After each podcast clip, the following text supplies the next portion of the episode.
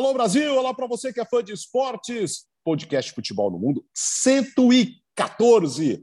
Estamos no ar para falar de Nations League, para falar de vagas na Copa do Mundo e uma notícia importante no finalzinho, fora o mundo Hoffman. Leonardo Bertozzi, e aí, Léo? Tá, tudo bem, Alex? Um abraço para você, para o Gustavo, para o Biratã, para o nosso fã de esporte. Tá legal essa semana, né? Todo dia você acordar e saber que impreterivelmente tem um joguinho de seleção às 3h45. É uma maravilha. E não é só isso, né? Tá, vamos lembrar que a Nations da CONCACAF está rolando também no Star Plus.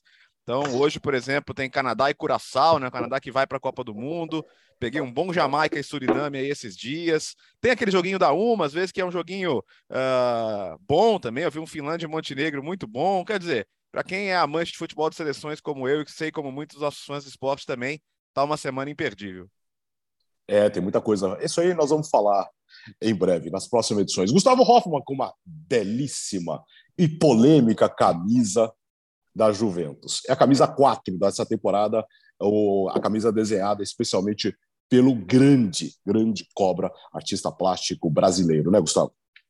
É isso aí, Alex. Um grande abraço para você, para o Bertozzi, o Biratã, para o fã de esportes que nos ouve é, pelos aplicativos de podcast, para o fã de esportes que nos ouve, nos assiste pelo canal da ESPN no YouTube. Está aqui a camisa da Juventus. Eu gostei, viu? Achei que assim, ela é polêmica, sim, gerou, gerou muito barulho, né? Porque ela é diferente de, de tudo, né? Uma criação única. Né, esse, esse quarto uniforme da, da Juventus. Mas, ó, caiu bem, é isso que eu posso dizer, tá aqui então, então tá, gostei. E o Bertozzi falou dos jogos, né? É legal demais que você, você vai, põe no Star Plus, aí você escolhe. Vai, escolhe qual jogo você quer assistir, varia, muda, assiste, assiste tudo que dá, é espetacular. E, essas semanas aí nos canais ESPN e Star Plus estão espetaculares. Quando a gente fala cardápio, dessa vez é cardápio de verdade, porque vocês pega, abre e escolhe o que você quer ver. O Bira é leal. Ô, ô Bira, tá tudo bem aí, Bira? Tá, tá, tá, alegre, tá feliz? Não está com problemas dessa vez na internet, na, no, seu, no seu computador? Tá tudo bem aí? É, não, com a minha internet está tudo bem. O meu computador ali que resolveu. Eu tive, tô tendo que usar uma conexão alternativa. Se o áudio não estiver normal, como, norm, é, como normalmente está, é por causa disso. Eu estou só no celular e aqui com o fonezinho aqui, né? Não estou com o microfone de verdade, tudo. Aquelas coisas. Ah, essa, eu sou uma das poucas pessoas que, que gostou dessa camisa da Juventus que o, que o Gustavo tá usando. Essa, da, essa da Caixa Econômica? É, eu achei legal. Mas assim. Eu gosto. É assim, como uniforme 3. Agora, eu só achei quatro, estranho. No caso. Quatro. É, eu só achei estranho a Juventus pegar um uniforme com o Cobra. Afinal, Cobra é o mascote da Inter. Nossa, mãe. vamos lá, vamos falar um pouquinho de Nations League. Começamos com a seleção da Holanda, dois jogos, duas vitórias, uma contra o país de Gales, fora de casa por 2 a 1 um, e uma grande vitória contra a, a Bélgica por 4 a 1 né, Léo? Grande vitória contra a Bélgica e contra o país de Gales foi um jogo maluco, né? Gales conseguiu arrancar o empate nos acréscimos e parecia que ia ficar nisso. A Holanda ainda teve força para ir buscar o gol da vitória ali praticamente no último ataque do jogo. E, e, o que é legal, assim, que a gente conseguiu ver muita gente nesses dois jogos, né? O, o, o, Luiz Van Gaal, ele usou, é, tá até conferindo aqui para não falar bobagem, 24 jogadores diferentes, desde o Tio, né, que jogou só um minutinho, até o Frank de Jong e o Bergwijn, que foram os que mais jogaram. Mas os que mais jogaram, jogaram 113 minutos, né? Não deu nenhum tempo e meio de jogo. Quer dizer, algumas seleções que vão à Copa do Mundo, elas realmente estão aproveitando para não desgastar, não só não desgastar demais os jogadores no final da temporada, mas também para fazer observações. Né? Nesse jogo contra, contra Galhos, por exemplo, o Malá... Malácia ou Malacia? Gustavo que me corrija. Malácia, Malácia. Tyrell, Tyrell Malácia. Malácia, do que a gente viu muito Vale bem. a pena. É, e eu, eu sei que é Tyrell Malácia por conta do documentário do Feyenoord no Star Plus. Ah lá, boa, boa. Malácia, então, fez grande conference com o Feyenoord e jogou como, como ala pelo lado esquerdo, né? A Holanda nesse 3-4-3 ali. Uh, Schalten do Bolonha também teve a oportunidade de jogar muito bem. Copinhas não é mais nenhuma novidade, né? Mas também foi super bem. O Weghorst, esse clássico atacante de área, né, e que é, também conseguiu ir bem na Premier League como homem de referência. Então, é, todos eles foram titulares contra, contra o país de Gales e ajudaram a Holanda a conseguir esse, esse bom começo. Então, é bom, é, é, diria a música é bom para o moral, né? E. ah, embora. É... De quem? De quem? De quem? Ah, Gretchen, não é? Se, se, se, Eu acho que não é Rita Cadillac, não? É? Rapaz, que é, essa. é bom para o moral. É bom para Eu o moral. Eu acho que é Rita Cadillac, bum, Seu bumbum. Peraí, é. É bom para o moral. Deixa eu tô perguntando pro Google. É, a, olha, Alex, Alex Seng não falha. Rita Cadillac. É. é, é. Muito bom, hein, Alex? Tá, tá, então, eu sou da é velha guarda, né? Não é Gretchen, é, Rita é. Cadillac. Mas Era então, musa, né? Para não, não, não me alongar demais, é bom, é bom. É, ganhar é sempre bom para o moral. Começar com duas vitórias é bom para o moral. Que beleza. E, e, e é bom também explicar que, assim, né? Eu, eu, eu, tenho visto muitas pessoas falando: ah, olha aí, ó, os técnicos estão rodando é, os times, não estão nem aí para a Nations League. Não é por aí, gente. O que acontece é a gente pega final de temporada na Europa com uma data FIFA de quatro jogos para as equipes. É normal e natural você rodar os elencos. Você não vai forçar, você não vai. É, e com se você tem opções, se você tem elenco com profundidade para você é, rodar, você vai fazer esse tipo de, de, de, teste, né? Como fez o Vangal, acho que foi quem, quem mais fez, né? Mas o Luiz Henrique na Espanha rodou para caramba o time também do primeiro do primeiro segundo jogo. Isso tem acontecido. Então, é, como é uma data FIFA de Nations com quatro jogos, é, esse tipo de, de, de, de rodízio acontece e tem que acontecer. Ainda mais com uma data FIFA após a temporada, pegando esse intertemporada, jogadores já cansados, desgastados. Então é, é natural isso acontecer. E a Holanda vai vai ganhando corpo novamente, pensando em Copa do Mundo. Né? Porque a gente não coloca a seleção holandesa entre as favoritas ao título, como já colocamos em outras edições de Mundial. É, a Holanda volta a uma Copa do Mundo, com muitas dúvidas ainda, mas bons jogadores já consolidados, jovens como Malásia, que o Bertozzi citou, ganhando espaço, jogando bem. Então, acho que é, é, a Holanda é uma seleção que ninguém vai querer enfrentar em mata-mata, não está entre as favoritas hoje, mas tem agora seis meses, cinco, seis meses ainda para seguir evoluindo e chegar na Copa do Mundo com uma com condição de surpreender. Para brigar por título seria uma, uma surpresa, mas acho que é um time que vai crescer nos próximos meses. A, a Holanda, é, vamos esquecer um pouco o nome que a Holanda tem, tá? A tradição, o, a camisa da Holanda pensando só no time. Acho que a Holanda está tá se encaixando no, na categoria que a gente vê muito a Dinamarca. Uhum. De, um, de um time que está ganhando corpo coletivamente, não tem nenhum super craque, mas tem uma capacidade de criar um problema para qualquer gigante do futebol é, em qualquer momento. Acho que a, Dinamarca, a Holanda está ficando assim, ela tá, porque assim, a Holanda não tem um super craque, por exemplo, de referência, não tem uma geração com nomes como o da Bélgica que chamam tanta atenção. Tem bons jogadores. Tem bons jogadores. O Frank de Jong é um bom jogador. O Memphis é um bom jogador. Sim, jogador bom, quer dizer, até muito bom jogador, né? Mais que isso. Mas não tem super craques. Vai, o máximo de super craque da Holanda, quem que é? O Van Dijk, que é um zagueiro. Uhum. Né? Então, que é um jogador que a gente, normalmente um zagueiro a gente vê de forma diferente, né? Assim, você não imagina que uma seleção se construa em torno de um zagueiro. Então, mas a Holanda realmente está ficando com um time muito forte deu uma, é, deu uma piaba na Bélgica e, e, e, na data FIFA anterior empatou com a Alemanha e ganhou da Dinamarca. Também são resultados significativos. Então tem que realmente ficar de olho na Holanda. E esses jogos talvez até digam mais do que o jogo contra a Gales, que a Holanda jogou com um time reserva, digamos, né, que rodou muito o elenco. Então a Holanda realmente está mostrando uma cara interessante para essa Copa do Mundo. E a Alemanha, Gustavo Hoffmann, que empatou com a Inglaterra e também com a Itália. A Alemanha preocupa nesse momento, porque eu ah, imaginava. Tá calma, tá muito cometa, calma, velho. Calma, eu por quê? Eu imagino. A Alemanha pegou, eu vou, a gente vai, ah. vai lembrar aqui dos jogos. A Alemanha, com a chegada do Hansi Flick, ela teve uma melhora imediata, mas jogou em um grupo de eliminatórias para a Copa do Mundo fácil. Fácil. Então vamos lá. Nos últimos três jogos, três empates. Né? São os dois empates agora da Nations, é, contra a Itália e contra a Inglaterra, e aí antes contra a Holanda, que o Biratan lembrou já. Foram três empates em um a um. Depois, antes disso, né, melhor dizendo, teve um amistoso com Israel, vitória por 2 a 0 e aí a gente já entra nas eliminatórias para a Copa do Mundo. Terminou com goleada contra a Armênia por 4 a 1 E aí teve a sequência de vitórias ali, indo, indo de, de, de, de indo para trás, né? 9 a 0 em Liechtenstein, 4 a 0 na Macedônia do Norte, 2 a 1 na Romênia, 4 a 0 na Islândia, 6 a 0 na Armênia, 2 a 0 em Liechtenstein.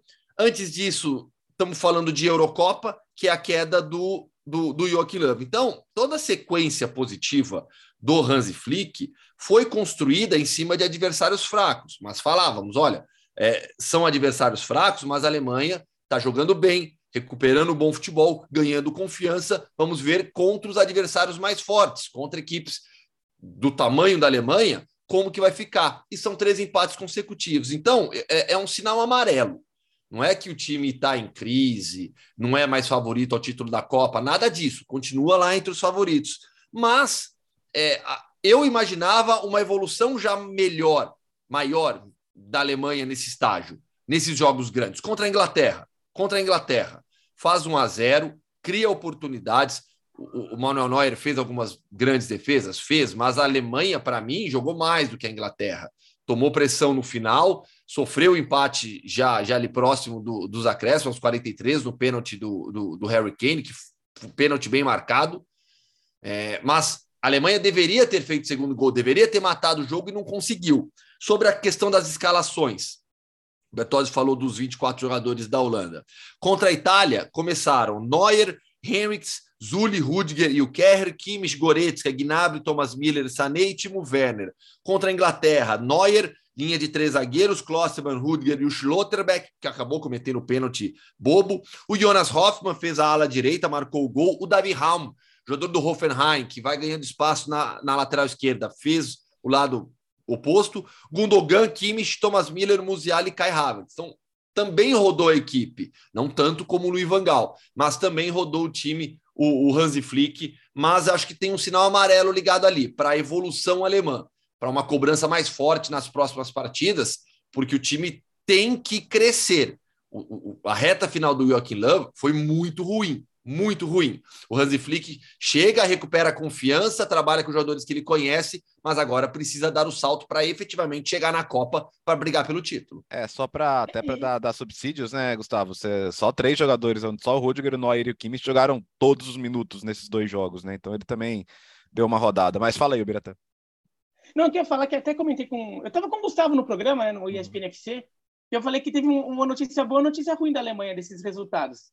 A boa é, é, com o Hansi Flick, o time realmente recuperou capacidade de competir contra as seleções mais fortes do futebol mundial. O ruim é que não conseguiu ganhar delas também. Né? Ficou de igual para igual, mas tem uma hora você tem que ganhar um jogo, você tem que ter um algo a mais. Né? Contra a Itália, contra uma Itália muito mexida, dá para ter dado um pouquinho esse algo a mais, até para quebrar o tabu de nunca vencer a Itália. Né? É, contra a Inglaterra, estava bem no jogo, estava ganhando, e acabou não conseguindo segurar vantagem. Até um pênalti que eu achei meio desastrado ali, um pênalti que foi pênalti, foi um pênalti que causa discussão de arbitragem, mas foi, mas foi desastrado também.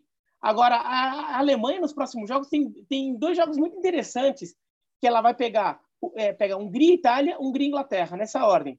Então tem os dois jogos da, contra a Hungria ali que vão, jogos que a Alemanha é favorita, a Alemanha se enrolou contra a Hungria na Eurocopa, mas para depois pegar um jogo para valer para testar, né? Então, talvez a Alemanha, de repente, vá com um misto ali nesses dois jogos contra a Hungria, para, de repente, ir para as cabeças contra a Itália e a Inglaterra. Nesse, é, eu estou falando os, jogos, os dois jogos que faltam nessa data FIFA, e daí os dois jogos da próxima data FIFA, lá de setembro. É, eu, eu, eu sou um pouco mais otimista que os companheiros em relação à Alemanha, cara. Eu acho que tem um potencial grande nesse time. É, eu, eu gostei muito do Musiala, por exemplo né? É, não que a gente esteja descobrindo o Musiala, mas é, foi um jogador, inclusive, teve uma disputa de bastidores Inglaterra e Alemanha por ele, né? Porque ele podia também jogar pela Inglaterra, ele acabou fazendo a troca, né? Para jogar pela Alemanha. E acho um jogador que já está hoje é uma peça que me parece indispensável aí para o futuro da seleção alemã. Eu gosto da formação com Kai Havertz na referência, embora assim possa parecer que perde um poder de fogo, mas eu acho que dá uma mobilidade importante ali para o ataque. E acho bom que o Sarrafo suba, né? Não a gente ia ficar naquela dúvida ali, ah, mas ganhou de quem, ganhou de quem, ganhou de ninguém. Então, então acho que é, é bom que, que haja adversários que desafiem. É... Agora, em termos de volume de chances, acho que a Inglaterra teve mais para ganhar. Embora tenha empatado só no final, foi uma dessas atuações que você fala, pô, mas o Neuer não acaba nunca, né? O, o... Há quantas Copas a gente está falando assim? Não, acho que é da 14 mesmo. Fala, pô, será que a próxima Copa já não é na Copa da Transição e tal. Não foi e também não é essa, né? De novo, Neuer num nível absurdo, altíssimo, e, e esse é um goleiro que, que é ultra confiável, né? É, no mesmo grupo da Alemanha, a Inglaterra perdeu para a Hungria e empatou com a Alemanha, né, Bira? Isso. Foi no rebaixamento, hein? É. é, então, a, a, Inglaterra, eu até acho, a Inglaterra contra a Hungria jogou numa preguiça, mas uma preguiça. É, talvez até achando que fosse ganhar na hora que quisesse, não sei, mas jogou muito mal. Foi, foi um jogo ruim da Inglaterra. Acordou só depois do 1x0 da Hungria, e mesmo assim, a melhor chance do é, pós, depois do gol da Hungria, ainda assim foi da Hungria para fazer 2 a 0 num rebote do, do Pickford que o atacante da Hungria perde. E, então a Inglaterra fez um jogo muito preguiçoso, mas Contra a Alemanha, até achei que a Alemanha jogou melhor como volume de jogo, mas o, as finalizações da Inglaterra foram até mais perigosas. Ela, ela, exigiu mais do Neuer do que a Alemanha exigiu do Pickford. Então a Inglaterra até mostrou um poder de força. Eu acho que é um time muito bom. Eu acho que é um time muito bem trabalhado. Mas agora o problema só da Inglaterra é que fica com esse fantasma do rebaixamento, né? Porque tem um ponto só. E como ele perdeu justamente da Hungria, que é o favoritaço para o rebaixamento, a Inglaterra eu, eu acho que a Inglaterra vai se preocupar principalmente em montar o time para a Copa. Tá? Se eventualmente cair, no, paciência. Mas fica chato, né? É. Fica chato você estar tá jogando ali, é, você chega na Copa do Mundo rebaixado. Né? Se, se, acontecer. Eu não acho que vai acontecer, acho que ainda consegue dar um jeito. Mas chegar na Copa do Mundo rebaixado fica chato, assim, tira um pouco de confiança do time. A Inglaterra tem que ver. Mas é um time que, que tem no Kane uma figura muito forte na frente. É, é um time que trabalha muito bem em torno dele, não só nas jogadas, para criar condições de usá-lo como um centroavante de referência, mas é um time também que trabalha muito bem em bola parada. E até uma matéria do The Athletic que faz foi no ano passado, mostrando todo o repertório de bolas paradas da Inglaterra e como ela, a Inglaterra usou muito isso na Copa já de 2018. Então a Inglaterra é, é um time que também trabalha muito bem isso. É uma seleção complicada, assim. Ele não foi vice-campeão da Eurocopa por acaso, só porque jogou mata-mata em casa, não e porque também teve uma fajuda de arbitragem contra a Dinamarca. Mas é um time bom, sim. Diga, Léo. Ó, é... e lembrando que Inglaterra e Itália vai ser agora no Molinão, né? Só que com... sem, sem torcida, entre aspas, sem torcida, porque podem entrar ali duas, três mil crianças, né? O UEFA faz essa, essa concessão e, mas por causa da final de Wembley, ainda da confusão do ano passado. O problema é quando as crianças né, têm os mesmos hábitos dos adultos. Né? No Hungria e Inglaterra, você viu aquela situação constrangedora da, da, da, de menores de 14 anos vaiando o momento do, do gesto antirracista dos jogadores da Inglaterra. Né? Aqui não foi a mesma causa, né? Aqui foi mais tumulto, violência, mas isso também não ajuda, né? E, e já para entrar no assunto Itália, bom jogo da Itália contra a Hungria, bom jogo. E acho que sim, é, eu até no começo da transmissão brinquei, né? Não dá para voltar para março e jogar com a Macedônia de novo. Não dá. Uhum. É, então, não adianta, tem que olhar para frente e acho que, que o Mantini fez bem em mandar para casa alguns jogadores mais desgastados na temporada, até mais marcados pela eliminação mesmo e, e começar a olhar para frente. Então, gostei da formação, sobretudo no meio-campo, né? Com Barella, com Pellegrini, os dois entrando na área para fazer gols, os dois se apresentando bem na frente, a defesa com o Bastoni, que para mim vai ser um pilar a volta do Spinazzola, que fez uma falta terrível nesse último ano. Enfim, é, a Itália é uma grande seleção fora da Copa do Mundo. É uma seleção que, é, vamos ver contra a Inglaterra agora, mas mostrou que pode competir com a Alemanha.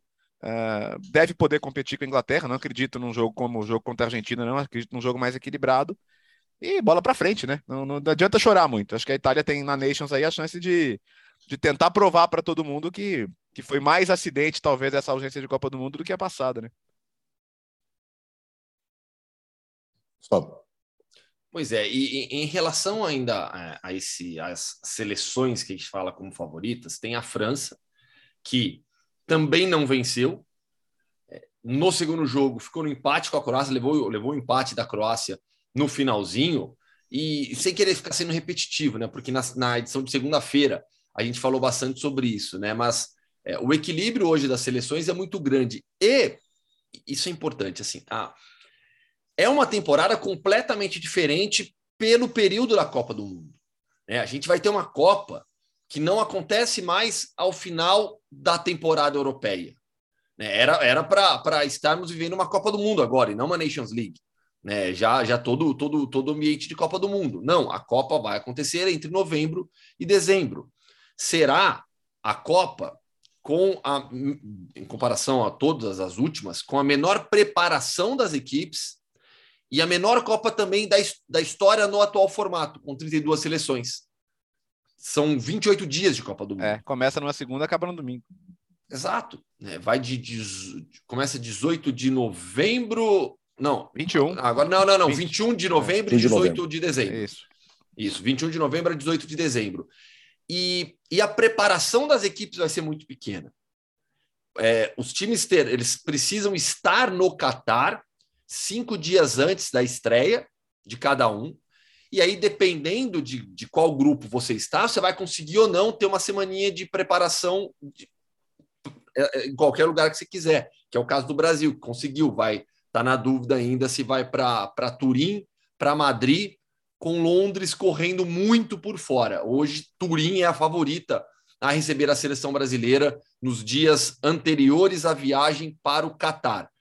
É, Madrid ficou, ficou um pouco para trás dessa questão, porque a seleção brasileira queria o campo principal do, do CT do Real Madrid para treinar e o Real Madrid não estava muito disposto a liberar totalmente o CT. Então, hoje, Turim é a favorita. Mas tudo isso para voltar na seleção francesa, que é tida como a principal candidata ao título por muitos. No papel é a seleção mais forte. Nesses dois jogos, o Deschamps, assim como, seus, como os outros treinadores, também rodou o elenco, mas o time não conseguiu nenhuma vitória. As próximas duas partidas e a data FIFA em setembro ainda tem essa importância de preparação, por mais que agora seja um período de muito desgaste para todo mundo, justamente por conta de tudo isso que eu citei da Copa. Ninguém vai ter um período grande de preparação para o Mundial e vai pegar meio de temporada já na Europa. É, estreou, estreou o Camará, né, do Olympique de Marseille, que fez uma grande temporada. O Senegal estava de olho nele, estava quase convencendo. Aí o Deschamps falou: opa, peraí, vem para cá. Mas, assim, por exemplo, você vê a, diversidade de talento nesse time da França, né? É, jogadores como Nkunku, titular, Diaby. Então, acho que é legal olhar, por exemplo, esses caras que se destacaram na Bundesliga, tendo oportunidade na seleção. Uh, Chouameni titular e agora tá em via de ser anunciado pelo Real Madrid, né? Tudo certo já para transferência, uma das mais caras aí, certamente da temporada. Então, sabe essa história do, do, do, do, muito talento à disposição? Acho que ninguém lida com isso tanto quanto a França hoje. É, não me preocupa muito com os resultados, não, para ser sincero. Acho que é, na hora H a França vai ter uma formação competitiva, forte e, e para ser uma das favoritas na Copa do Mundo de novo. É, a questão, é. assim. Ah, desculpa, Biratã, pode falar. Não, vai, vai, fala, fala. Não, porque assim, é, eu entendo, né? Quando, quando você disse assim, Bertozzi, ah, os resultados agora não me preocupam, mas eu, eu, eu, eu fiquei preocupado com os resultados da Alemanha. Para diferenciar, porque eu acho que são casos diferentes, são seleções em estágios muito distintos. Sim. A, a França é uma seleção consolidada, né? ganhou a Nations, é atual campeã mundial, com Didier Deschamps há muito tempo no cargo, é um time que sabe, sabe o que fazer já sabe do seu, conhece o seu potencial e sabe como executá-lo. Não conseguiu nesses primeiros jogos. A Alemanha passou por essa mudança agora com o Hansi Flick. E a cobrança que eu faço sobre a Alemanha justamente por saber desse potencial que a gente não viu ainda até agora, em termos de, de do mais alto nível de jogo. Então, só para diferenciar que aí os resultados nesse momento podem não ser a coisa mais importante, mas dependendo da seleção, você tem uma forma diferente de avaliar, que eu, eu vejo dessa maneira a França e a Alemanha. Uh, em duas rodadas, só França e Áustria. Uh, aliás, desculpa, França e Dinamarca. Uh, Dinamarca que venceu. Estou fazendo confusão aqui. Em duas rodadas, só Dinamarca e Holanda fizeram seis pontos. A Dinamarca venceu a França e também a Áustria. É... Ainda falando de Nations League, onde estaria Jean Oddi, queridos amigos? Ah, onde? Onde? divertido isso aí. Ele prometeu e cumpriu o Alex Seng. Foi um jogo movimentado, duas expulsões, uh, derrota, mas eu não vou estragar a surpresa, não. Você quer chamar o, o, o vídeo do nosso Jean em Plena Nations? Sim! Fala, Jean! Salve, amigos do Futebol no Mundo, saudades de todos vocês, mas eu tô aqui nas Ilhas Faroe, quase nove da noite, apesar dessa luz do sol que quem tá no YouTube consegue assistir e as Ilhas Faroe vão empatando com o Luxemburgo por 0 a 0 até aqui. Não é um grande jogo, eu devo dizer, mas isso acho que é o que menos importa nesse momento. Estamos no estádio por volta de 6 mil torcedores, é o que cabe nesse estádio, mas é muito se a gente considerar que a população das Ilhas Faroe é de pouco mais de 50 mil habitantes. A população de Torchavan é pouco mais de 15 mil habitantes. Então nós estamos falando realmente de um grande percentual da população presente aqui no estádio. O jogo está 0 a 0 Eu estou gravando o boletim no intervalo para vocês, porque isso é o que menos interessa no momento. Né? O resultado do jogo vocês podem falar depois, mas é um clima muito legal, um ambiente muito legal, um ambiente de famílias, a galera pintando o rosto, é, tomando cerveja, ouvindo show de música antes do jogo começar e na hora que o jogo começa, enfim, aí a, acho que a linguagem do futebol é universal. Valeu, Jean. Aliás, as imagens, meu, parecem quadros, parecem fotografias. É impressionante. O lugar bonito esse, hein? Espetáculo. Para quem quiser ver mais, vai no, no Instagram do Gian, né? Arroba Gian Ode. É, espetaculares as fotos, cada, cada imagem absurda, né? Que demais. Jean Ode volta em breve, está aproveitando a, a sua série. É sempre uma viagem alternativa. L Copa do Mundo agora. Ó, né? Alex, rapidinho. Ah. Luxemburgo é uma das seleções com seis pontos, hein? Ganhou, ganhou, da, ganhou da Lituânia e ganhou das Ilhas Faro. Luxemburgo tem uma seleção melhor que muita gente imagina. Assim, não é uma seleção, uma potência ali, mas vai dar um trabalhinho para a Turquia. Tem, tem um Luxemburgo e Turquia, né? Desse Isso. confronto direto que, que pode decidir a classificação, né? De quem sobe para a segunda divisão.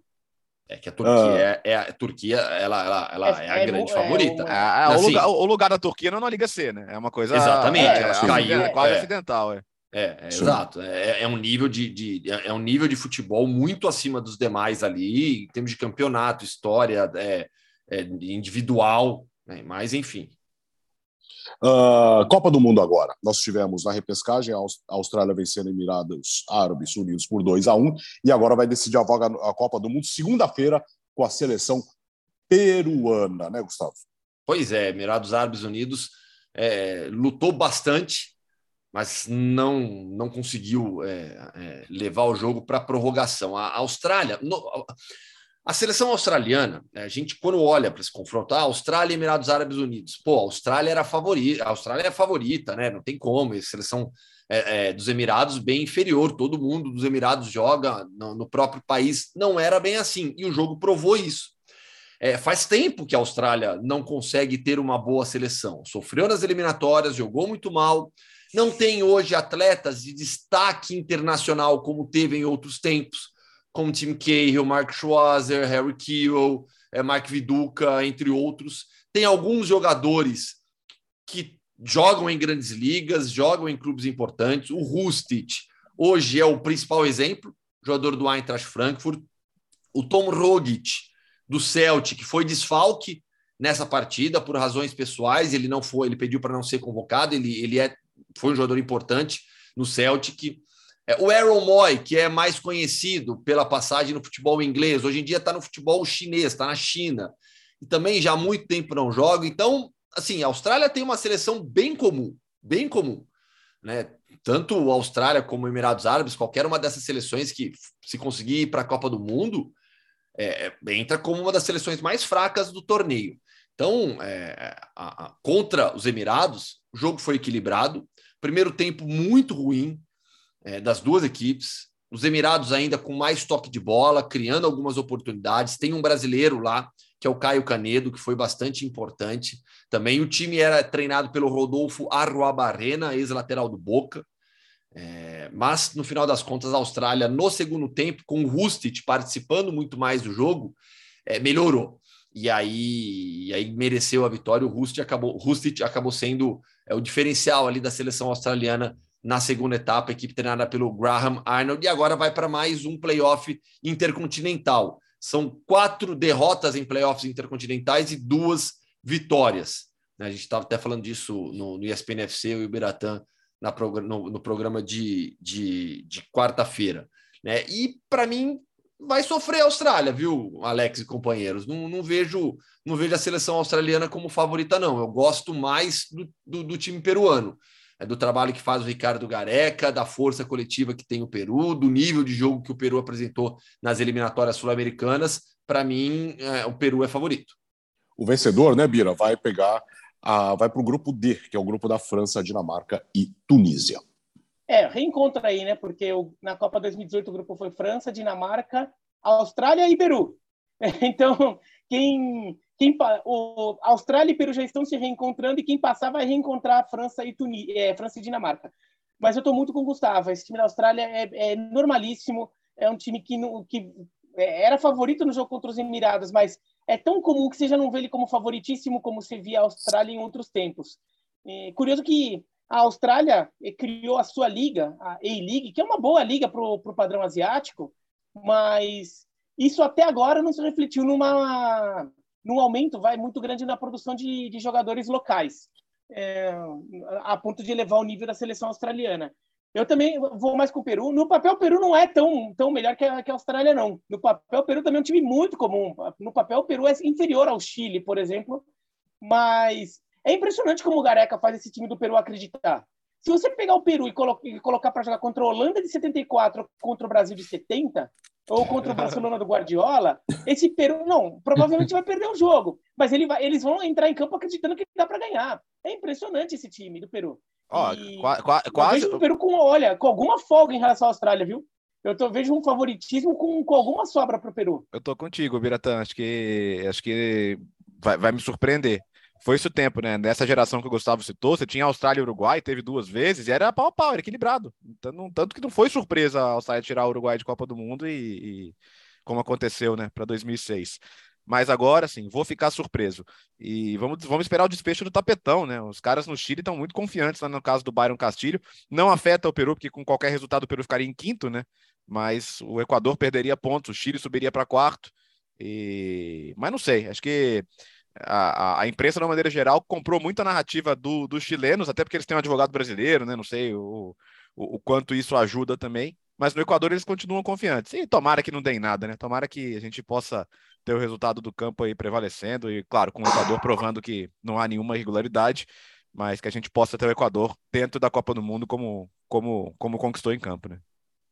Uh, a, a, Copa do Mundo, a lista da Copa do Mundo fecha na terça-feira, né, Bira? Com Costa Rica e Nova Zelândia. Isso daí, o, Gustavo até falou que se a Austrália for para a Copa vai ser um dos times mais fracos da Copa. Eu acho que Costa Rica e Nova Zelândia, eh, o vencedor tem grande chance de ser o time mais fraco da Copa. A Costa Rica, que já fez, já fez papel bonito em Copa do Mundo, inclusive em 2014 aqui no Brasil, quase chega à semifinal, né? Leva a Holanda até a. Em 90 também. É. Em, nove... em 90 chega a oitava de final. Em 2002, a gente não lembra, a Costa Rica ganhou no grupo do Brasil com a Turquia. A Costa Rica empatou com a Turquia. A Costa Rica eliminada só no saldo de gols pela Turquia e a Turquia foi semifinalista da Copa depois. E o Brasil foi o campeão. É, mas esse time da Costa Rica é um time envelhecido. É, não vejo mais um time com, com grande capacidade de surpreender, mas encontrou um embalo na reta final da, das eliminatórias da CONCACAF. E se conseguir carregar esse embalo com uma sequência de bons resultados para esse jogo da repescagem contra a Nova Zelândia, é bem favorito, é bem favorito contra a Nova Zelândia os países da Oceania foram, vai como um todo, né? É, foi o continente que, em que os países mais se isolaram por causa de, de pandemia. O ciclo da seleção é, foi da seleção neozelandesa e das outras também foi bem exótico, né? Bem diferente do normal. Muito teve torneio cancelado, as eliminatórias disputadas é, num mini torneio rápido e daí os neozelandeses nem puderam contar com todos os seus jogadores. Então, é, o ciclo da Nova Zelândia está todo bagunçado. É, então, não sei nem a, é, o quanto eles, como conjunto, vão conseguir encarar uma Costa Rica que está embalada. Acho que até daria jogo numa situação normal. Não sei se vai dar nessa, é, mas a, a, Costa Rica ainda assim eu vejo um time muito envelhecido. Ainda tem Matarrita, tem aqueles caras ali de sempre, é, o Brian Ruiz, né? Eles ainda estão circulando pela seleção costarriquenha, então não, não, consigo, por exemplo, vai cair no grupo de Espanha, Alemanha e Japão, né, o vencedor desse grupo. É, eu vejo que, o, mesmo na relação com o Japão, esse Costa Rica ou Nova Zelândia ficaria bem inferiorizado. Diga, Léo. É, eu, eu acho que a, a, toda, todo o processo da Oceania foi muito confuso, né? As seleções ficaram muito tempo sem jogar também face ao fato do, do, dos países da Oceania, de uma maneira geral, terem sido bem rígidos sobre deslocamentos em relação à Covid, né? Até porque é uma coisa mais complicada quando você está falando de ilhas, né? Então, o, a eliminatória começou quando várias já tinham acabado. Né? Você já tinha muitas seleções classificadas quando as seleções da, da Oceania jogaram pela primeira vez lá em março. Então, eu não consigo ver como isso não vai passar fatura. Acho que a Nova Zelândia vai me surpreender se passar. E, vou te falar, eu prefiro Peru e Costa Rica na Copa mesmo. Então eu vou torcer para isso acontecer. ô, ô, ô, Gustavo, o mundo Hoffman hoje invade a Ásia, é isso? Pois é, estamos por ali já, né? Então vamos, vamos só esticar até o Japão. Papo muito legal, muito legal mesmo, com o Saulo Mineiro, jogador do Yokohama. Vai, Léo. Vamos lá então, porque olha, e, e, pode ficar tranquilo que depois da entrevista a gente vai ouvir algumas novidades, mas se uma coisa não vai mudar no podcast é o nosso querido Hoffman Entrevista. Saulo, grande abraço para você, prazer te conhecer, obrigado por receber o podcast Futebol no Mundo, tudo bem? Tudo jóia, prazer todo meu, um bom dia, é, como eu disse, prazer é, é imenso aí estar participando desse podcast. Vamos falar sobre a sua experiência no futebol japonês, você chegou ao Yokohama FC na metade do ano passado para jogar a primeira divisão japonesa, a equipe acabou caindo, hoje em dia joga na segunda divisão, Fala sobre a sua chegada, o primeiro impacto do futebol japonês. Foi, é, na verdade, a sua primeira experiência internacional como jogador. Sim, é, eu cheguei o ano passado, no meio do ano, né, na, na janela que teve, e cheguei com o Yokohama FC na, na primeira divisão. É, a gente chegou para ver se é, chegou aí vários atletas, né, brasileiro. A gente chegou para tentar ajudar tirar o, o, o Yokohama FC da situação que estava na, na G-League 1. E a gente começou, a gente, o, o clube teve um, um, um progresso, mas não foi é, o suficiente para se manter na primeira divisão. É, foi, foi, eu lembro que foi muito rápido a, a minha chegada aqui, né? Porque, como eu disse, precisava muito rápido. E foi onde eu topei também ter vindo, porque é uma experiência que eu sempre sempre quis viver essa experiência, né, do outro lado do mundo, uma uma cultura totalmente diferente, um país que eu sempre tive vontade de jogar. E e a adaptação é, foi bastante rápida, é, assim que eu cheguei. Eu achei que eu ia ter um pouco é, de dificuldade, né, para ser um país totalmente diferente do que o Brasil, em todos os aspectos, né, no futebol, em comida, em cultura mas graças a Deus foi foi rápido a minha adaptação e esse ano está muito mais mais evoluído do que o ano passado, com certeza. Naturalmente, os muitos brasileiros que estão no time ajudaram muito nessa adaptação, né? Sim, com certeza. Eu sempre falo que é, não é todo o clube é, japonês que tem a quantidade de brasileiro que tem aqui, né? Porque somos em cinco brasileiros. E e é um ajudando o outro, e parece que a gente está tá em casa, né? É, eu sempre falo isso, que é um ajudando o outro, é uma família, né? É, esse ano, igual esse ano, esse ano a gente está muito, muito junto, né? Os brasileiros. Então, porque querendo ou não, é, é isso é muito importante para nós, né? Porque como a gente é, a gente está nessa nessa pandemia, o, o, o Japão ele ainda está na pandemia, né? Mesmo que que esteja muito pouco caso, mas eles são muito rigorosos em relação a isso. Eu acredito que acho que é um dos únicos países que, que ainda não permite a entrada né, de, de, de turismo. Então, é, onde as nossas famílias não podem vir, então é só é, é, é nós, a esposa, o filho e, e só, né? Então, querendo ou não, isso, isso é um pouco muito difícil, muito complicado em questão até de adaptação porque querendo, pode continuar, por favor. Querendo ou não é uma querendo ou não é uma língua muito difícil. É claro que hoje está um pouco muito mais fácil do que o ano passado, mas uhum. mesmo assim você sente falta é, da, desse dessa desse jeito brasileiro das pessoas brasileiras, né? Então, é, como a gente fez esse ano, é, de se juntar mais, então isso querendo ou não é, é como fala é, junta um pouco né, a saudade, então isso é, isso é muito bom. No dia a dia, eu imagino que vocês têm um tradutor, né, para tudo do, sim, do, sim. dos treinos, dos jogos, né? Como a gente são cinco brasileiros aqui, tem, tem que ter dois tradutor, né? É um na parte é, do campo e outro na parte se a gente precisar de algumas coisas fora do campo. Então, o clube dá um suporte muito bom aqui em relação a isso. É, o tempo todo eles perguntam se a gente está bem, se a gente precisa de alguma coisa.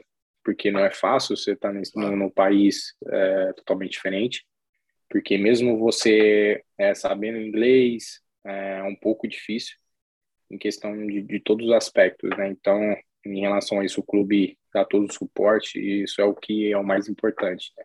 Eu imagino também que vocês cinco já criaram um relacionamento muito próximo com os tradutores, né? Tem alguma história curiosa?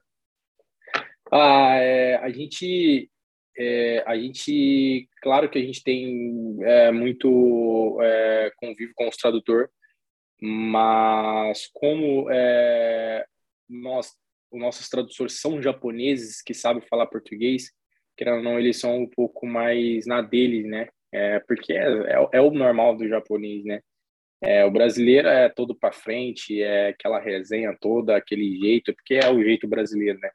Mas os tradutores, eles são mais, é, os japoneses são mais um pouco mais quietos na deles, mas eles saem um pouco também da, tem hora que eles saem um pouco de dessa dessa cultura deles aí que a gente tenta tirar eles um pouco, a gente brinca com eles, mas em relação a todos os, os outros japoneses também, é, eu lembro que quando eu cheguei aqui, todos os japoneses era tímido, era é, é porque é o jeito deles, né? Tímido, não dá risada, é, não brinca. Mas como o, o, os brasileiros que estão aqui, eu falo, eu falo pô, os brasileiros que estão aqui, acho que é os mais resenha que tem de, de, daqui do Japão, porque é uma, uma resenha e acabou esse ano os japoneses é, pegando mais intimidade com nós, então agora é, eles estão mais para frente, são mais brincalhão, então é bom demais.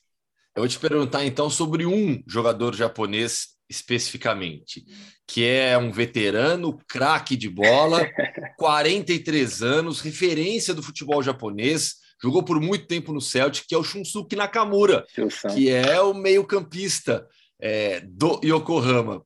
Como que é o Nakamura no dia a dia, né? 43 anos, uma bela carreira na Europa, Tá jogando bola ainda. A Chussan, ele é, ele é incrível, né? Não, não, é, esse ano só tem o Chussan, mas o ano passado também tinha o Kazu, não? Então eram os dois.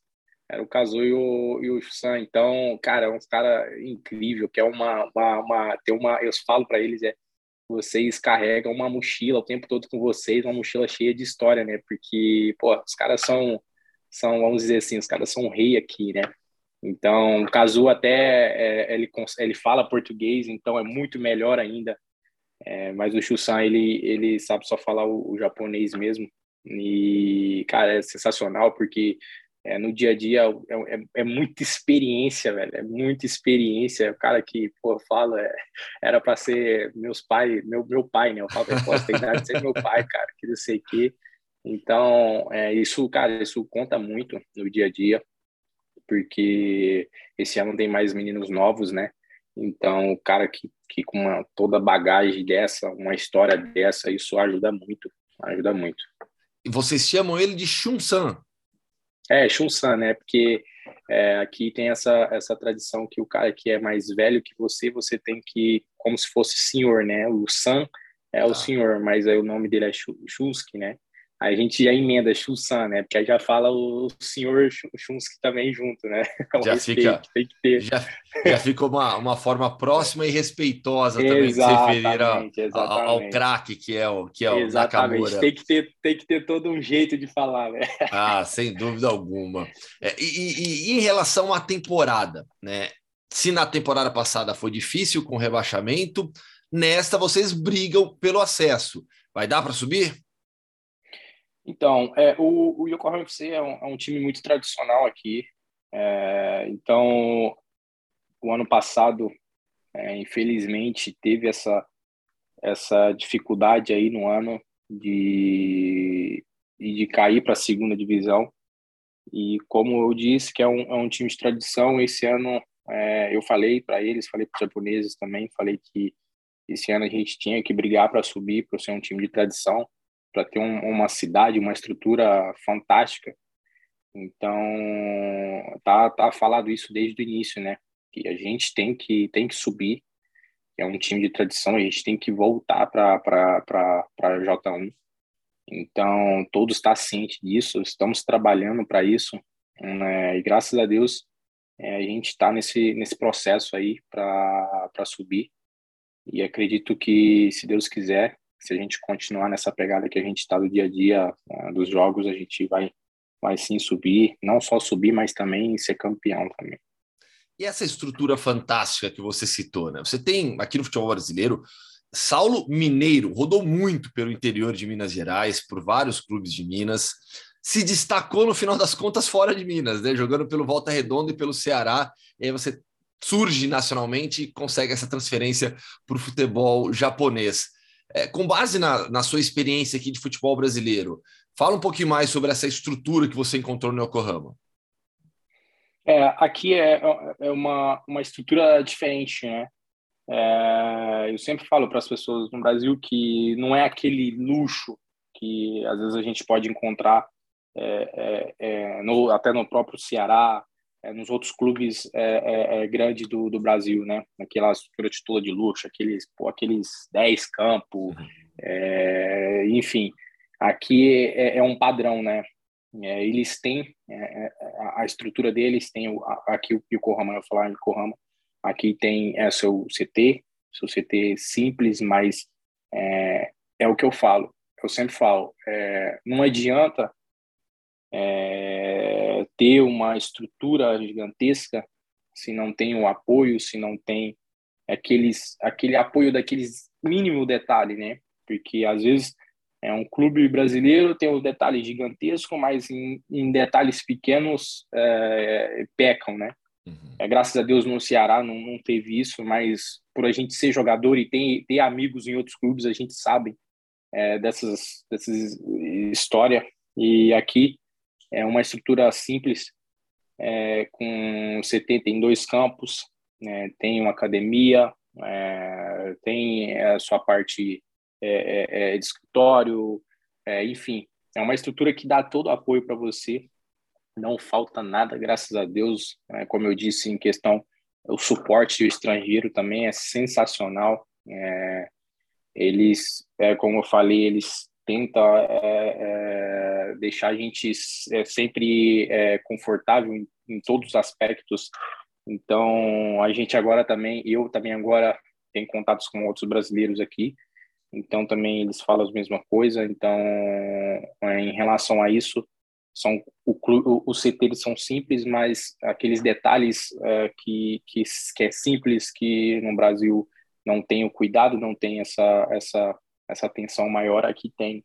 Então eles eles são certo com as coisas deles, né? Então é, é tudo certinho, é, é, salário que é o mais importante é em dia o tempo todo. Eu já eu já tive essa essa experiência no Brasil é, há uns anos atrás de fiquei um ano sem receber. Então, eu sempre falo, né? É, você estando no clube e você recebendo certo, isso já isso já é meio do que caminho andado, né? O, o resto a gente a gente corre atrás. Então, aqui é uma coisa que me deixa muito muito feliz, muito é muito motivado de trabalhar, que é o salário em dia, porque isso, isso é todo trabalhador, cara. Isso não é só porque é jogador, né? Lógico. Se é todo trabalhador, imagina você trabalhar em, um, em uma empresa e chegar todo dia dia 5, você não tá na sua conta, você mandar mensagem para o financeiro, os caras falar, ah, não sei o que, estamos sem dinheiro e tal, tal. Isso é horrível, já passei por isso já duas vezes. Então, aqui isso, isso não, não é, não tem como é, eles errar nisso. É, é para eles ter uma data, é essa data e pronto, acabou, não passa aqui. Desde que eu cheguei aqui, não atrasou nenhum dia. Então isso é, isso é fantástico, né? É, é uma loucura a gente ter que é, ficar surpreso com tudo isso, né? O que deveria ser o padrão correto, é o normal, padrão, é básico. É isso que a gente sempre fala, isso é o padrão. E eu, eu já vivi isso há, há quatro, cinco anos atrás. É, você vai jogar final de semana, você está com salário atrasado cinco meses, é, só que salário atrasado uma semana. O, o, o diretor chega para você dentro do clube e fala: se você não ganhar algum jogo no final de semana, você não vai receber. Como assim? Está no contrato, está na, na, na, carteira que você vai receber tal dia, você tem que receber, independente se você vai ganhar, se você vai perder, você tem que receber, você é empregado. Então, isso aí é, é loucura. É, uma loucura mesmo. E o seu contrato com o Yokohama vai até quando? Até 2023. Tem, tem até o final do, do próximo ano ainda. Para a é, gente fechar agora, é, quando você chegou no clube, o Kazu ajudou nessa adaptação também? Ajudou a apresentar a cidade, a um pouco mais a cultura japonesa?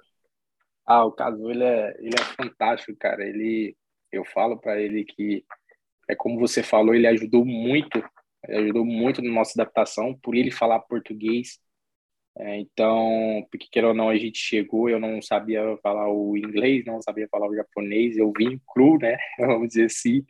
Então, é, às vezes a gente vai fazer alguns trabalhos, né? vamos dizer assim, um trabalho algum no, no, campo, você não entende a língua, o tradutor às vezes fala, mas é, fica muito longe. Então, ele ele estando dentro de campo, ele ajudava muito questão da cultura também. Ele, pô, você chega dentro do vestiário, ele escutando música brasileira, ele é fantástico, cara. Eu falava para ele, falava assim para esse caso, você tem uma partezinha brasileira, fala para fala para mim. Ele, ah, só um pouquinho, né? Só um pouquinho. ele é fantástico, cara. Para mim é um dos um dos melhores profissionais que eu já trabalhei na minha vida. É, em todos os aspectos, eu era um cara que está com 55, 55 anos, é, 55 anos e ele é o primeiro a chegar, o último a sair, ele treina o tempo todo, acabou o treino de campo, ele vai para academia, tem o cara, o fisioterapeuta que fica junto com ele, é um cara, pô, cara fantástico, e eu até, a gente brincou com ele, porque a gente chegou no final do ano aqui, a gente, tava, a gente ficou alguns meses e já, já era a férias nossas, né?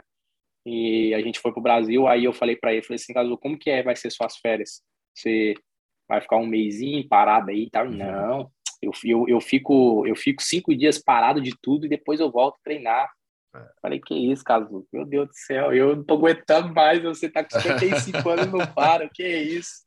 Eu falei para ele, falei assim, se eu chegar aos 35 jogando bola desse nível aí, já tá demais. o cara é incrível, velho. O cara é sensacional, velho. Saulo, agora sim, para fechar o nosso papo. Você contou tantas histórias legais da sua experiência é, no Japão, como jogador, no convívio com jogadores veteranos extremamente importantes na história do futebol japonês. Mas você tem uma história especial. Você tem uma história de superação por conta de um problema cardíaco que você descobre na sua adolescência e muda a sua vida para sempre. Fala um pouquinho, conta um pouquinho do que aconteceu contigo, como foi isso durante a sua adolescência e como isso te transformou? Ah, esse foi um, um processo é, muito grande na minha vida. Eu falo que isso foi é um processo, acredito que eu precisava passar para poder estar onde eu estou hoje, né? Eu sempre falo isso. É, desde o início de tudo que começou isso não foi fácil. É, Claro que cada, cada pessoa tem a sua, a sua história de vida, né? E, a, e eu tenho a minha, e a minha é bastante, assim, comove muito, né? É, até por, no meio do futebol, né? Por ser um problema que é, que é o problema no coração, que é um, uma coisa que não é um joelho, não é um, uma, uma um, um, tipo assim, vamos dizer assim, claro que é, as outras lesões são lesões sérias, né? Mas coração é o, é o motor, né? Que eu falo, né? O motor do, da, da, da pessoa, do ser humano.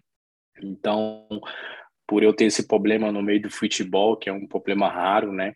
Ainda mais o meu, que foi muito raro.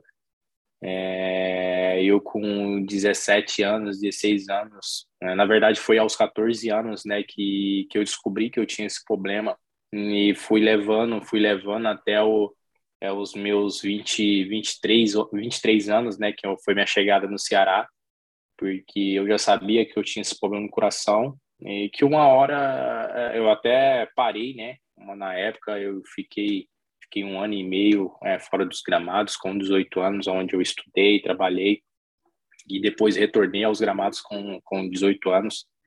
É, então, assim que eu cheguei no Ceará, foi aonde a minha vida mudou, né? Eu falo que ali foi uma, uma um, um, passo muito grande na minha vida. É, eu agradeço, sou muito grato ao Ceará por, por, tudo que por tudo que eles fizeram na minha vida, na vida da minha família, porque mudou a minha vida, né? É claro que sou grato a Deus primeiramente, mas lógico que em seguida ao Ceará, né, por ter aceitado eu é, do jeito que eu cheguei, com um problema no coração, mesmo eu sabendo já que eu tinha esse problema e que eu vim trazendo esse problema junto comigo. E então é, o, o, Ceará é, é, grande hoje por isso, né? Pra, por aceitar um jogador que tem um problema no coração, sabendo, né, que tem um problema no coração e e, e, e, e, ter tomado a frente e falado que ia ficar comigo e que ia resolver esse problema meu. Então, é, isso foi um grande passo na minha vida. É, muita gente criticou, né? Muita gente criticou o Ceará, criticou eu por ter esse problema no coração, por o Ceará ter me aceitado. Então, é, foi onde pô, mudou minha vida, onde eu fiz duas cirurgias no Ceará, fiz uma na capital é, lá no Ceará mesmo, e depois não deu certo, eu tive que na mesma na mesma semana ir para São Paulo, para o Instituto Coração e fazer a, a, a segunda cirurgia no Ceará, que foi a minha terceira. Então, graças a Deus, foi aonde Deus me curou, né, juntamente com os médicos. E, e depois foi foi só foi só história, foi alegria. É, pude retribuir é, tudo que o Ceará fez por mim nos campos, né? Que eu falei isso desde o início que eu cheguei no Ceará. Eu falei que eu ia é, na minha primeira entrevista após a após que ficaram sabendo que eu tinha um problema no coração, que eu falei que se resolvesse tudo isso, né? Que eu sou muito grato ao Ceará e que eu ia é, é devolver todo esse toda essa essa esse suporte que o Ceará deu para mim dentro de campo e graças a Deus foi onde deu tudo certo e eu pude retribuir e estar onde eu estou hoje por, por esse processo, né? História que só reforça a nossa torcida por você, a nossa torcida pelo acesso do Yokohama nessa temporada. Saulo, sim, muito, sim, muito obrigado. Tá, foi um prazer te conhecer, prazer ouvir as suas histórias, é, a sua história de vida. Então, boa sorte nessa sequência aí. Todo mundo aqui vai torcer pelo Yokohama. Pode ter certeza que o podcast Futebol do Mundo está na torcida pelo acesso do Yokohama. Valeu, Gustavão. Obrigado, viu? Foi um prazer também estar participando uh, de você aí. Tá falando um pouco da história, tá falando um pouco do Yokohama, que o, o brasileiro, o Brasil precisa saber também da, de tudo isso. Então, o prazer foi todo meu e tamo junto. O Cazu é do tempo de vocês? É, é. Aliás, ele jogou no. Porque parece que só eu que sou velho. Jogou no 15 de Jaú, que o Biratã tem tanto carinho. É, eu tenho muito carinho pelo 15 de Jaú por causa do Cazu. Aí. Aí. Imagina, imagina, imagina uma criança é, descendente de japonês e, e, naquela época falar japonês era sinônimo de jogador ruim, né? Esse time só tem japonês, se, se usava essa expressão para falar que, que, que, sobre quem não sabia jogar bola e de repente um, jogador japonês que fez o ataque do 15 de Jaú de 88. Kazu, Nilson, que foi artilheiro do brasileiro daquele ano pelo Inter, e Sony Anderson. Esse é o trio de ataque do 15 Olha de Jaú, aí. daquele Campeonato Paulista de 88. E depois o Santos. Gol... Depois Santos. depois Santos é. Escutei o é, e essa, e essa, e essa, Alex, presta atenção. 15 de Jaú naquele campeonato é, ganhou do Corinthians por 3 a 2 um jogo em Jaú. E, Zezinho Magalhães. O Cazu, o Cazu fez o primeiro gol, se não me engano. Foi o primeiro gol narrado por Luiz Roberto como é, na Rádio Globo. A estreia do Luiz Roberto na Rádio Globo no sábado à tarde, uh, lá em Jaú, no estádio Zezinho Magalhães, se não me engano, com reportagens de Ângelo Ananias e Oswaldo Luiz. Se não me engano, Oswaldo Luiz, companheiro da IPTV. Oswaldinho, um grande abraço. Clássico dos 30, japonês teve Sandro Hiroshi, tantas, tantas e tantas histórias para contar. Uh, e a notícia mais importante no finalzinho desse podcast, muita gente uh, já soube pela imprensa, pelas nossas redes sociais, o queridíssimo amigo e companheiro Gustavo Hoffman está deixando o Brasil, mas não deixará os canais ESPN e também o Star Plus. A partir de agosto, Gustavo Hoffman passa a integrar. Uh, como que a gente pode dizer, Gustavo? Nosso time de correspondentes internacionais. Isso, pode ser. Pode ser. Na Espanha, certo? Exatamente, enorme responsabilidade, muito, muito, muito empolgado. Sempre foi um, um desejo né, pessoal, profissional e familiar também. Né? Então é algo que todos nós aqui em casa é, queríamos. foi possível é, graças é, é, ao apoio da ESPN. E a partir de agosto, a partir de 1 de agosto, passo a ser correspondente internacional da ESPN em, em Madrid. Em... Ah, Madrid. ah, agora tá explicado, Madrid, né? Aleti e vamos Raio. Sabia, ah, sabia, tá explicado, sabia. Tá explicado é. porque ele ficou falando de Madrid esse tempo todo, né? Esse carinho aí pelos três times de Madrid, sabia que não era por acaso. Pô, fico primeiro muito feliz pela, pela realização profissional do Gustavo e toda a qualidade do trabalho que ele vai nos integrar por lá. E claro, também ter hospedagem em Madrid é sempre bom, né, Alex? Vai ah, ter um quartinho de né? visitante né? lá, vai estar tá arrumadinho, bonitinho lá. Uh, Gustavo, a partir de agosto, passa a integrar, então, o time de correspondentes com João Castelo Branco, com a Natália Gedra, com o André Linares, que continuará em Barcelona. Vai ser muito legal, vai ser legal vai. demais. E eu continuo Cara. nos jogos, hein, gente? Eu continuo nas transmissões. Vai ter, a gente passa a ter em La Liga um formato diferente também agora, né? Com o comentarista trabalhando em loco nos estádios também. E, assim, para o fã de esportes, né, entender. É, é, a gente, pô, quando faz uma transmissão na ESPN, né, do estúdio ou de casa, a gente tem tem muita informação, né? A qualidade de, de sinal, tudo é excelente, mas quando você está no estádio, você consegue trazer mais, né? Você consegue trazer tanto divisão de jogo, né? Divisão tática, de movimentação dos jogadores, como questão de ambiente, né? Então eu vou trazer muito dessa da, da, da visão do jogo, estando no estádio e do ambiente né, que está lá, o que os treinadores estão fazendo, o que a torcida está gritando, pré-jogo, pós-jogo. Então, é, com certeza, com certeza a gente vai, vai incrementar e melhorar ainda mais as transmissões de oh, La Liga. E eu sigo participando dos programas, ESPN FC, é Sport E o mais Center, importante, o podcast. Né? Podcast Futebol no Mundo, fixo, sempre, duas vezes por semana. Aliás, a gente já definiu se vai ser segunda e sexta na próxima temporada? É, não, calma, calma, tem tempo até lá. É, é, calma, até lá. O, o, o Biro, eu estava pensando aqui com o Gustavo lá. Primeiro que ele vai poder produzir nosso podcast em loco e nós vamos economizar uma passagem, né? Porque aí vamos só nós três aqui, o Gustavo já vai encontrar com a gente. Olha só, podemos passar uma semana com hospedagem gratuita, é economizar, a ESPN vai economizar uma passagem e poderemos passar uma semana gravando o podcast de lá. Tá pintando, ainda, ainda, bem, ainda bem que eu aluguei é. uma casa, viu? E tem porão lá, que aí a gente vai jogando colchão pela casa. Né? Não, tá, tá opa, produzido já. Tá, tá ótimo, tá ótimo aí. E já, já faz um mapeamento, Gustavo, de onde tem uns presunto bom para comprar. Nossa! Um churro Nossa, bom para comer Madrid café da manhã é um churro bom de café da manhã. Faz, já faz um mapeamento. Ó, churro no café, velho. O Gustavo vai voltar. Meu, nossa. pô, mas eles oh, comem mas... churro de café é, da manhã, pô. Sim, não, o churros espanhol, ele é maravilhoso. O churros espanhol, ele é diferente brasileiro. Ele, é não, porque ele não é. Você não, aqui no nosso é churros, o doce de leite vem dentro, é. Sim. Lá tem aquele churros gigante assim, né? E o pote você vai chuchando no doce de leite. É, é maravilhoso. Você vai, você vai fazer não, igual, e, igual e Chaves? chocolate que Vai vender churros para você mesmo? eu vou, viu? Não, eu vendo, eu vendo pro, pro, pro meu filho, pro Vitor. Vitor é viciado em, em churros também de doce de leite, igual eu. Gente, o podcast Futebol no Mundo, ou Futebol no Mundo, no caso, está cada vez expandindo mais, hein? Quem diria, Gustavo Hoffmann, depois de tantos anos, lá no começo, no Campeonato Russo, das primeiras participações do futebol no mundo, agora diretamente da Espanha. Que coisa, hein? Pois é. Comecei lá em 13 de, de, de. Nossa, me deu branco agora até, tá vendo?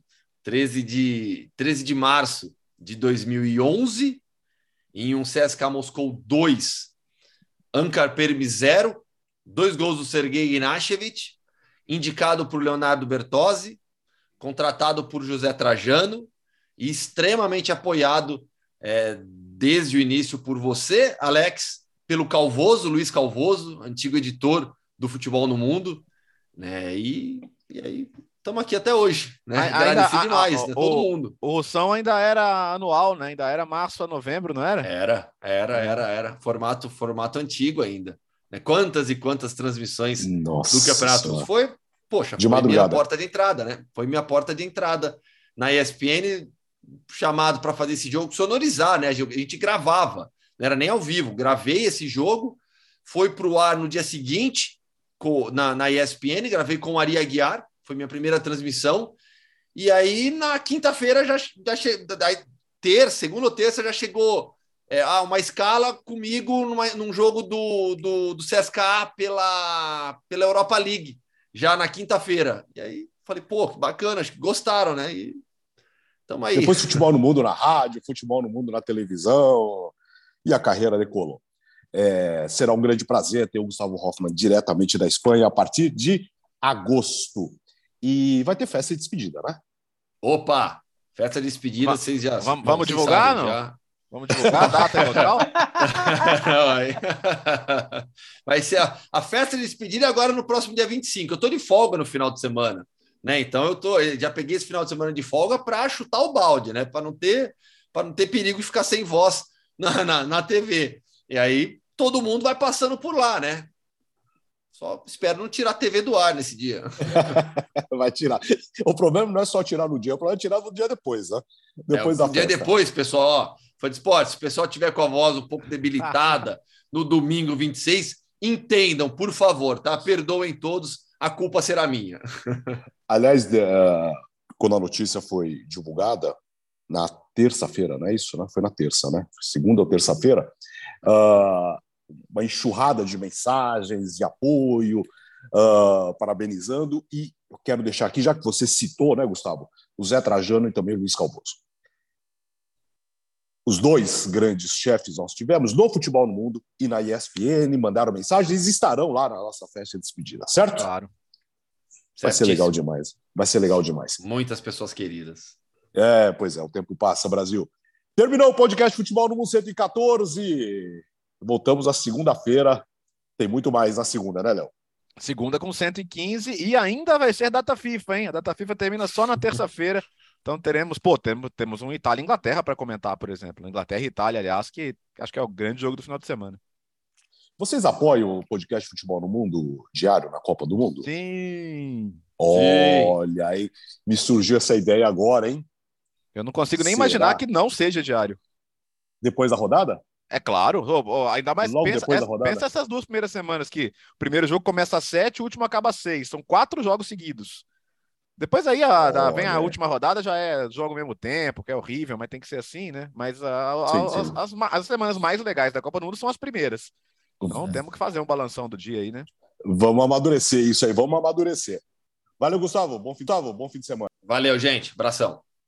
Boa, boa, boa, boa jornada. Temos ainda muita coisa pela frente. Valeu, Birá. Valeu. É, e tem muita Nations League pela frente ainda, hein? Foram duas rodadas, só foi metade da brincadeira. E ainda tem janela de transferências para falar na segunda-feira que vem. É. Tem muita coisa já acontecendo. Genaro Gattuso no Valência. Ah, Valência. É, nossa, essa daí. É. Ah, Valência. Peter Lim. Cada Enfim. coisa, né? Aí tem jogador, tem o Rigui também, saindo do Liverpool, tem muita coisa que nós vamos falar semana que vem no podcast Futebol no Mundo. Valeu, gente. Bom fim de semana e até segunda-feira.